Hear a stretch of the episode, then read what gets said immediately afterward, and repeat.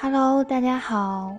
今天是八月五号，我是优以，欢迎收听今天的优以的日日是好日每日播客。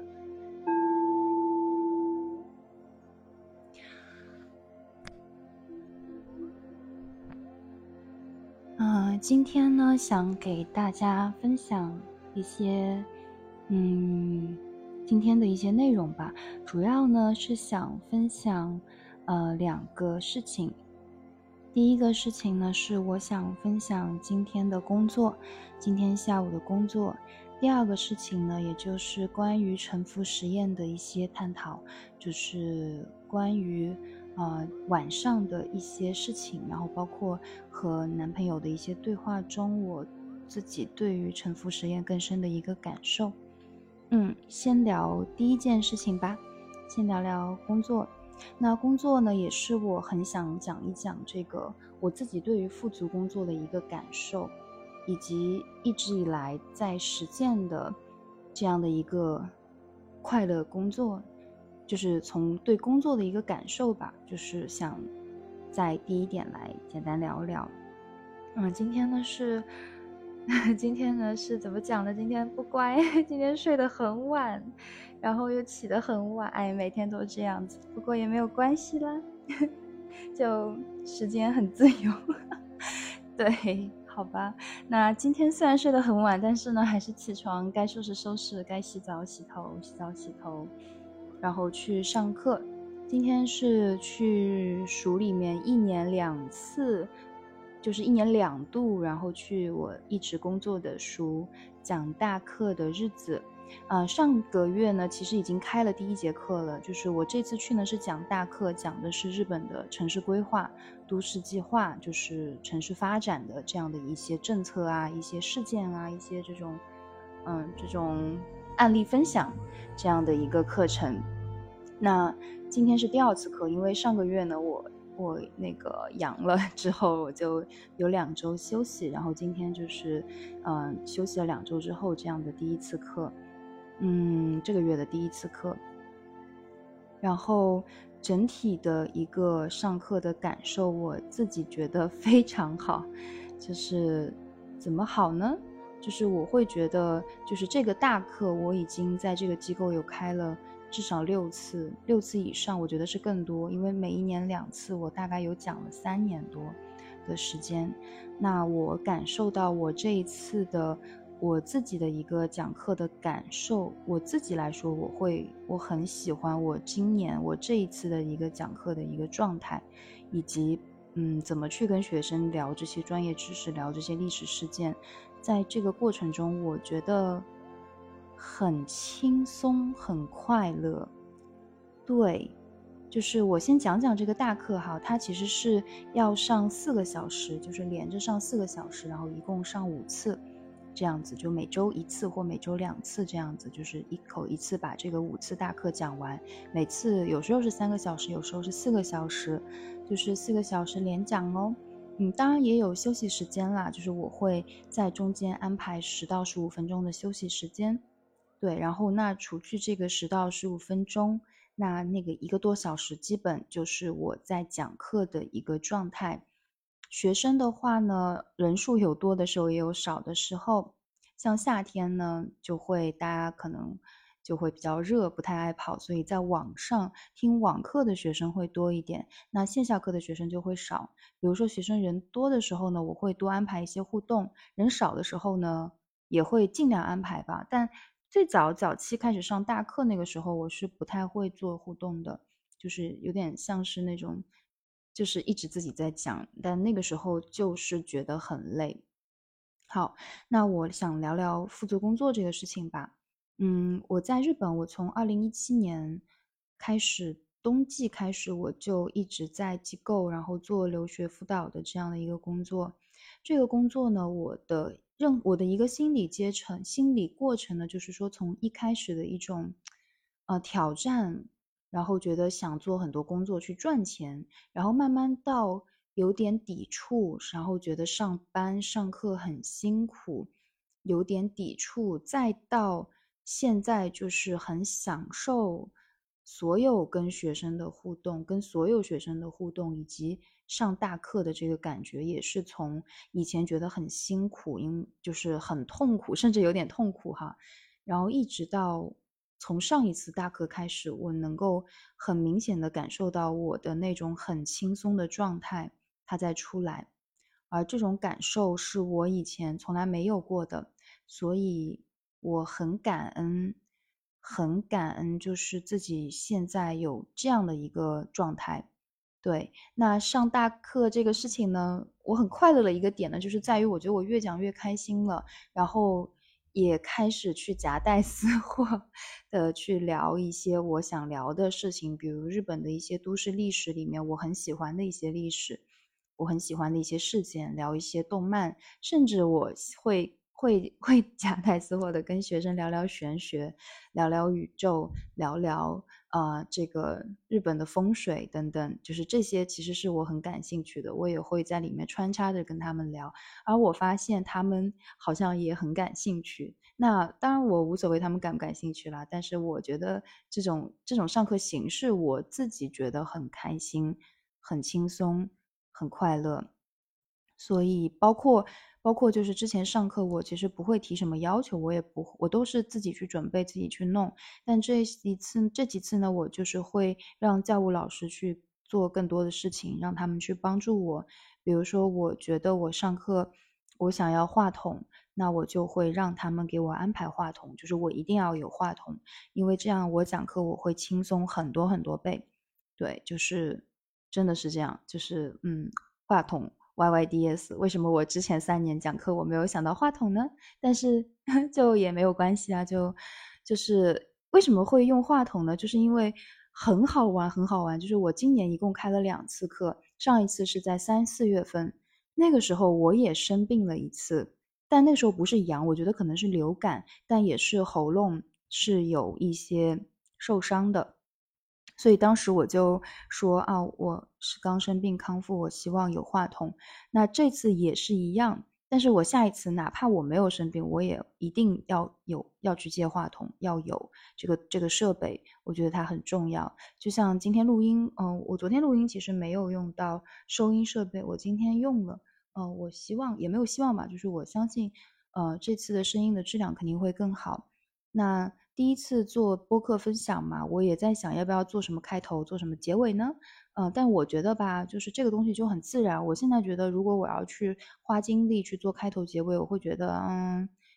有点有点麻烦，所以我就不去做了。好，那继续回到工作这个点，就是我很想讲的，就是其实工作这个内容它没有变化，它没有改变。我跟学生上课，其实还是在辅导那些知识。还是在做那些内容研究计划，然后或者大课里面讲的都市计划的这些专业知识，它其实就是这么多。它的历史、海外的、日本的，它其实就是这么多内容。但是我的就是还是那个感受，就是境随心转之后，整个人的转感受和状态就不一样了，真的不一样了。所以，我现在对于所有我工作的机构啊，我工作的人。甚至找我的学生，我都是很深刻的感恩。就是我觉得我每一个人，我都是认真去对待的，以及我都是我们都会多多少少有一些 connection，就是有一些链接，而这些链接让我觉得很珍贵。没错，那学生当然不可能就是。就是在这个六年多的工作以来，哈，不可能全部都是一帆风顺呀。那当然也有不好的、不好的经历、不好的链接，就是不好，我觉得是打双引号哦。对，比如说我有接过一个呃学生，他非常焦虑，然后呃我跟他上课就是跟他基础是正常上课，因为像我们都是一对一的上课嘛，那基本上课下的时间我是没有没有义务要去对学生进行负责的，就是除非约课。对我当时呢，也是属于，就是属于大概是二零年的时候吧。那个时候其实属于一个呃自我意识情绪的一个波动非常大的一个时期，所以那个时候面对学生他的一些反馈，他的一些状态，我是很敏感、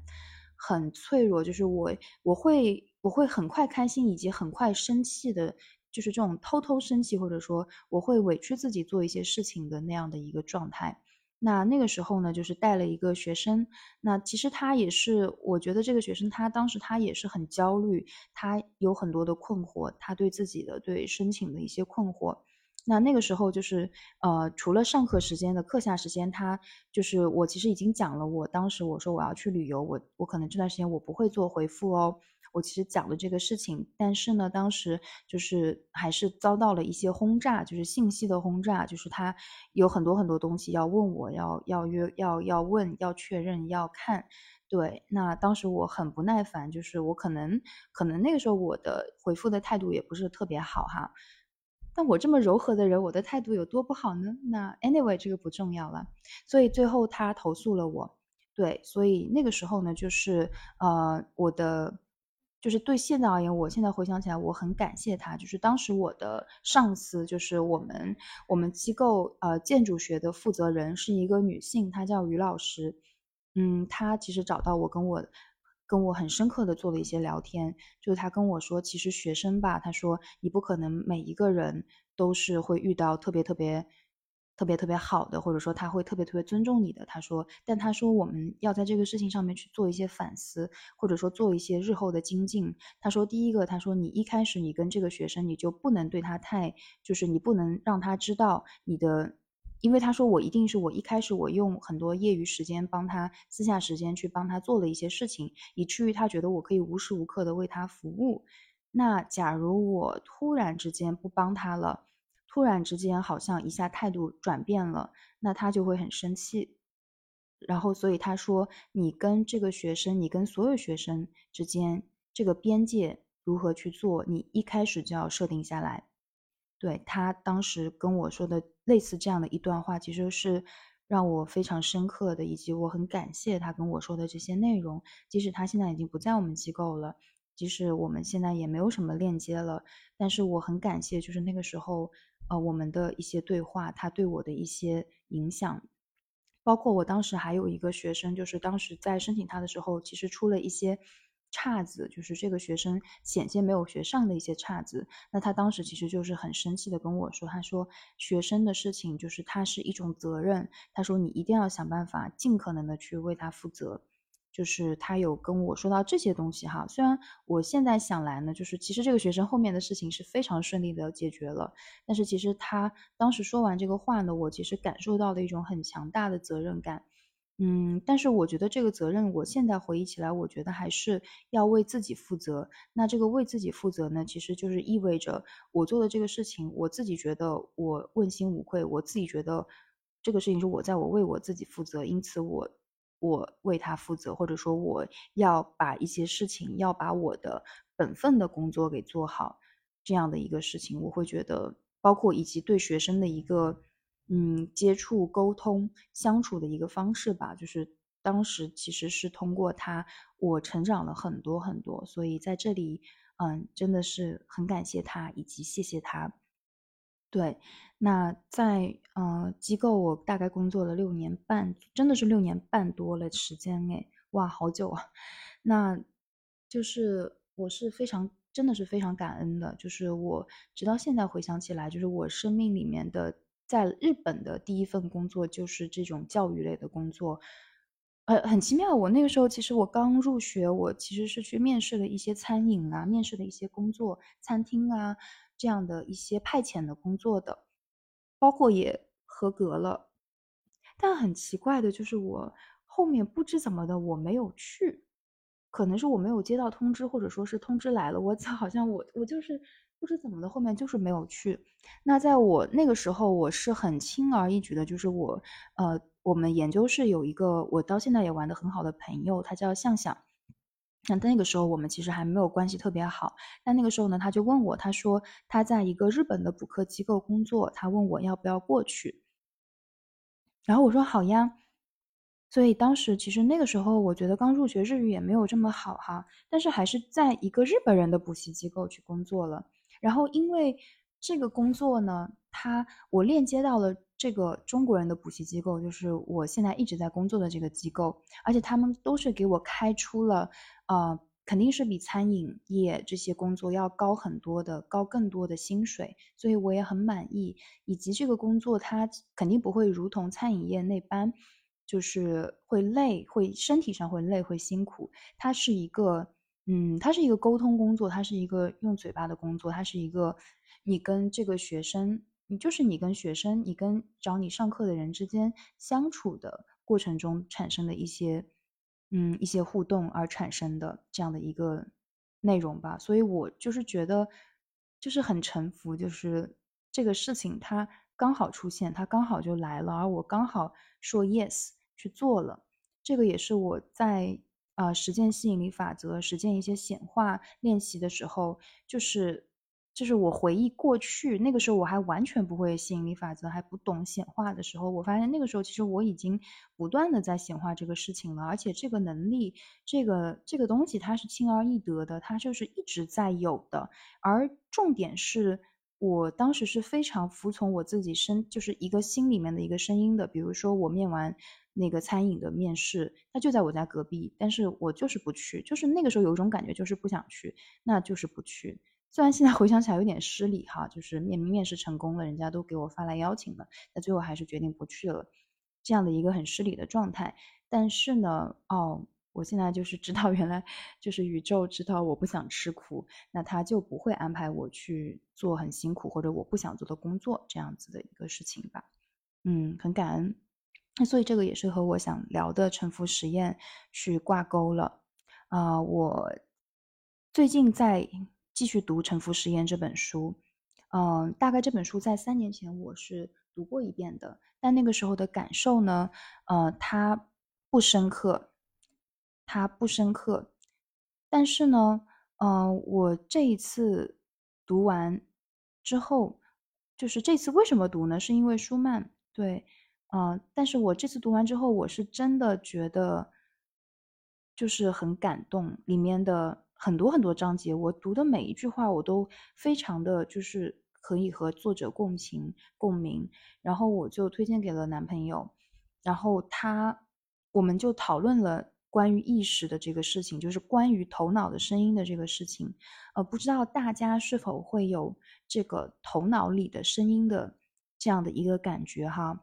嗯，就是比如说你在做一个什么事情的时候，突然脑子里会有一些自言自语，会有一些对话。他会说啊，你这样不好，你那样不好，或者说啊，你应该怎么怎么样，你应该怎么怎么样，就是我们头脑里面会出现很多很多很多很多的声音，对吧？那其实大部分声音呢，它给我们带来的都是混乱，或者说都是一些很，就是一些可能说这个人这个做的不对，那个人做的不对，很多批评，很多批判，或者说给你自己很多批评批判，就是它带来给我们带来的很多东西呢，是一些混乱的东西。对，那这个事情呢，就是我们回到沉浮实验的这个内容里面，就是他其实作者他一开始就在聊，当他出现这些混乱的声音的时候，他怎么去，嗯，就是他怎么去，他想要把这个声音请出去，他希望这个声音闭嘴，就他有讲到这样的一个内容。那在我这里呢，我的声音其实我也大概就是在。嗯，就是大概就是一九年、二零年左右开始意识到我自己有这个头脑里的声音的，而这个声音呢，就是让我感受到了这种怎么形容呢？就是让我感受到了原来我自己在后面看着我自己头脑里有声音在对话，而我现实中的我可能会听，有可能不听。然后现实中的我可能会对这些对话产生混乱，就是在想啊，怎么回事啊？怎么这么多声音啊？啊，要炸了的状态。比如说我和不熟悉的人聊天，中间我们有有对话卡住，然后我就会在想啊，我要说点什么，我我不能让这个对话掉下去，等等等等。就是我意识到我脑海里有这样的一些声音哈，我相信每一个人都一定会有。那。重点不是说你要让这个声音闭嘴或者是怎么样，而是你先去觉察有这样的一些声音，有这样的一个意识，有这样的觉察自己身体的一些状态。比如说意识到你自己在自我吐槽，然后或者说就是意识到哦，原来我在批评自己怎么怎么样。那这些声音大部分呢，它是来自于表层意识，就是小我的声音。嗯，但是呢，我。最近我的一个感受就是，我可能从今年或者去年年底开始，我能够链接高我的这个事情吧。我认为是高我，因为他这个声音，他从来都是让我感受到平静的，就是这个声音，它不是此刻说话的我，或者说是。就是，就它不是那种立刻出来的，就是不是那种思维逻辑分析出来的声音，而是它就是啪一下，这个声音就来了，而且这个声音来得快，去的也快。如果我当时没有记下来，如果我没有录音，没有记下来，没有立刻去做这个分析，做这个记录，那这个声音就很快我就忘记了，它就过去了。它是有这样的一个内容。那我记得我之前有一位八字客户，他跟我聊，他说他。就是觉得自己有时候会有很多很多恐惧的声音嘛，那我就说，那你要去找的那个声音呢，它不是给你带来混乱的，就是因为我们大部分表层意识小我的这个声音，它就是会给你带去一些恐惧，给你带去一些消极的情绪，给你带去一些混乱的情绪的。但是呢，我觉得我们要去对话高我的声音，它是很深刻和智慧的，而且这个声音出现的时候，你会。甚至它不一定出现声音，它会给你一些画面，这个画面会让你会让我们觉得很感恩、很感动、很感谢。而我觉得这个就是沉浮实验里面作者他其实，在跟在出现这样的一种，嗯，很很感动、很很幸福的状态。他通过冥想，他通过修行禅修出现的这样的一个状态，他做了很多很深刻的描述，而这些描述就是。嗯，看完我觉得很感动，就是我觉得，我觉得就是很能够共情，我也觉得作者就是这个样子的，是这样子的，就是这样的一个感觉。然后今天呢，嗯，和就是看沉浮实验的时候呢，嗯，来自男朋友的一个分享，就是他有跟我分享说，他看到了一段内容，几段内容，他觉得很感动。他说他觉得很感动，那他给我分享的内容呢，就是这个作者他他有过经历对这个头脑里这些声音很很反对、很抗拒的时刻，以及他转念之间他接受了那些声音，他在那个之间获得了巨大的平静、巨大的接受。里面有一段话，我想念一遍。他说：“呃，我过去非常严厉。”与之形成鲜明对比的是，这一次我友善关心地向他张开双手，说：“你现在可以出来了。”那些话一出口，我就感受到一种前所未有的强烈的情绪释放，眼泪一涌而出，而双腿不能移动，仿佛某个让这一生解脱的重要事件已经发生。我的心打开了。这一段描述呢，它其实在讲的就是一种过去的严厉的对待自己，其实就是一种，就是我让我想到过去这种自我折磨的时候，就是对自己特别严厉的时候，而如今那种很自如，对任何事情都看得很开，很能够接受什么事情、什么观点，我觉得都 OK，都行。你说这个，你你说你的，那我就是我觉得真的都可以，都可以的这样的一个状态。那它就很像我们过去听过很多的名言警句，比如活在当下，比如面临选择的时候永远选择最难的那个，比如控制情绪，泰山崩于前而不变色，等等等等之类的。那这些内容，我觉得就是 Michael 他在这本沉浮实验里面，其实他有了更深的解读，他能够更深入的告诉我们，为什么这些话、这些过去的传宗、这些过去的一些思想是对的，而且怎么具体做到，而这个做到的方式，它是由内而外的，毫不挣扎、毫不痛苦的做到的。所以我就想到，我一九年、二零年那个时期，就是。呃，在蜕变的那个时期，就是我当时在想，啊，读这些被讨厌的勇气啊、人生十二法则呀、活在当下这些书，当时其实是有一些读的时候会觉得很重要，但是后面越想越痛苦，包括去工作上大课，也觉得和每一个人的接触，我都会觉得很多很辛苦、很很委屈自己的地方。但是呢，如今我就是觉得在不知不觉中，一切就很轻松了，它就好了。什么事情我想来要的，它就来了。所以我觉得，呃，重复好像就是重复这一些之前刚刚提到活在当下，我要怎么怎么样，我应该怎么怎么样这些名言，然后强逼着自己去做，就像把心里的小人关起来，不断的批评他、打击他，在自己的内心制造冲突。那这种情况底下，久而久之，我觉得我人会垮掉。就是我那个时候我自己垮掉过很多次，就是有那种经常半夜突然就是大哭，然后就是那种觉得，哦，我觉得好像这些事情、这些东西，我越清理，我越思考，我越去分析，我怎么越分析越痛苦。对我就是有过这样的一些反复，有过这样的一个状态。但是呢，就好像《沉浮实验》里面说的这种状态，他说。我们只需要知道，目前面对的是来自命运的任务，是宇宙的安排就好了。所以，我觉得此刻我现在正在经历的巨大的瓶颈，就是发现每一天发生的事情都是一种必然的安排，这些安排它都是为我而来的，而这些安排的状态里面，我会产生巨大的幸福感。所以，而那个时候，我觉得。嗯，我很感谢、很感恩的一些人哈。首先在那个时候，首先是 Steve 说，他让我有了自我意识的觉察，就是这些播客，嗯，包括到得意忘形播客等等等等，就是那个时候先是从 Steve 说，然后又接触到了 Asina 演小静，就是我参加了一些冥想的一些活动啊。但那个时期呢，我还是很痛苦。但是我觉得，就是那个时期要有这样的一些经历，我要有这样的一些认识，哈，它很重要，它是一段一段的步骤。然后在后面，我就是有一天，我无意之间呢，呃，听了朋友给我分享的，就是《得意忘形》里面有一期张小雨和学霸猫的一期对话，那一期呢叫做《感受生命中爱的扩张》这一期播客，我觉得。我生命里有很大的一个部分，哈，是那一期播客，它给到我巨大的能量、巨大的爱。那期播客我可能听了十遍不下十遍，一定是有的。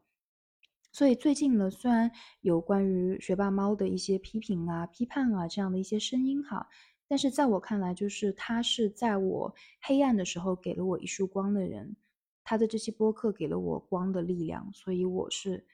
非常非常感恩的。以及在那个时刻，不仅仅是学霸猫，而是那个时刻呢，我还接触到了我朋友的父亲，就是我的八字老师，他也给到我非常多的肯定和力量。就是那个时期，可能就是经历到了一些人和事，他很自然的过来的，非常非常自然。在那个时候，都在那个时期，他就一下子蹦了出来，而让那个时候的我，我的那个开关，它一下子就打开了。但是这个开关，它其实是以前它本来就是开着的，只是说我在某一个时间我把它关掉了。这个关掉的东西呢，就是在于我读博初期，我会觉得我应该要很努力，我应该要很认真的这样的一些内容中，我把它关掉了。但其实呢，就是这个开关其实本来就打开着的，只是某一个时间点我把它关掉了而已。而我此刻我只要意识到我再去把它打开，我去把它转动就好。而且是很自然的去转动，很自然的去转动。我记得当时我的八字师傅，他就当时我们在聊完，啊，他看完我的盘之后，他就告诉我，他说：“毛毛，他说你放松一些，你再放松一些，你去学着去放松吧。”对，就是在那一刻，包括那一期学霸猫老师和张尚宇老师那期播客，其实在讲的也是类似的内容。在那一些链接中，我其实是感受到了。很多的光束和力量，在那个时期，其实我就开始有了更多的觉察，以及更多的对于丰盛的理解。包括后期遇到的杨定一老师，J.T. 叔叔的庄子课，然后赛斯心法，包括说，嗯，后面在现在在接触的一些吸引力法则的显化的 Master Series，以及宇宙姐姐、东京姐姐 Rika 这些人。其实只是很自然的流动，包括我在做八字的时候，我遇到的呃七十岁的熊谷的老奶奶，她在实践零极限，以及我后面再遇到的，就是我的我的日本的妈妈，这个故事我可能后面再分享吧。就是这一系列的人事物，包括雨生，真的就是雨生也是我后面想再分享的内容哈。就是这一些一系列的事情，它只是在让我看到我原本就有的力量，以及我们原本就有的丰盛。所以，嗯，不知道有没有小伙伴能听到这里，有没有任何人可以听到这里？但不重要，我就是这今天我就想说这些话。我想说的就是，原本每一个人都很有力量。你以任何一种形式去生活，你以任何一种形式去做自己。都可以，都很好，都很完美。所以在这里，我觉得就是今天大概就是想讲这一些，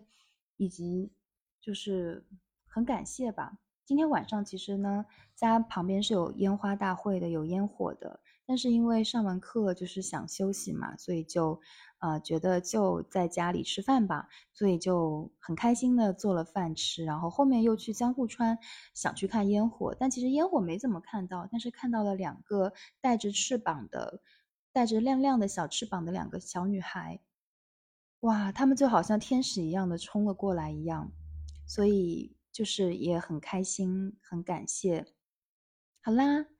嗯，主要就是这些，所以今天的两个点，第一个点就是我觉得富足工作也好，它其实就是一种工作，还是这个工作要做的事情，还是这些事情。但是呢，你的心境变了，你对于这个，你对于你自我的一个感受变了，你的力量拿回来了，这份工作就会做得很开心、很愉快。那。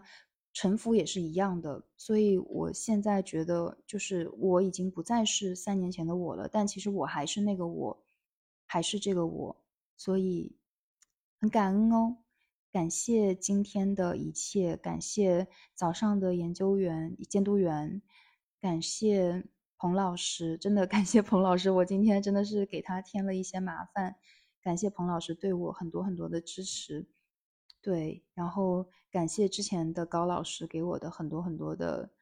支持，以及我刚刚聊到的于老师，他在我工作早期对我的一些对于工作的思考的一些影响，他这个影响到至今都在感让我觉得就是让我觉得很受用、很受教，也很感谢我一直工作的这个机构，感谢对感谢他给我发钱，也感谢后续出现的所有的机构、所有的学生。谢谢你们，谢谢你们给告我给了我很多的富足和丰盛，然后再谢谢今天的朋友，再谢谢今晚的烟花，虽然我没有怎么看到，也谢谢今天看到了两个带翅膀的小姑娘，还有去便利店买的那一小瓶酸奶，它真的好好喝。然后对，感谢所有的一切，一切的一切。妈妈说，刚刚妈妈跟我说，她说她听我昨天的那期播客，然后听到不停的在哭。嗯，我也觉得她会哭的。但是呢，我觉得重点是还是觉得此刻就是完美的，此时此刻也觉得是巨大的完美。所以呢，虽然有时候当然也会觉得这个不完美的时刻，它会有，肯定会有。但是我觉得你能够在那个状态里面，可以让自己慢慢的回归平静。每一天晚上有这样的一个输出时间。那这一刻我就觉得很值得，很快乐了。好的，那今天的内容就到这里啦。然后感谢每一位收听的朋友，不管你收听了多久，不管你嗯愿不愿意打开，但我觉得都不重要。重要的是，也很感谢我去打开这个节目，把自己的录音公开的这样的一个勇气。好，那最后我们就以一段水晶波音频为结尾吧。谢谢一切的一切，谢谢你，我爱你。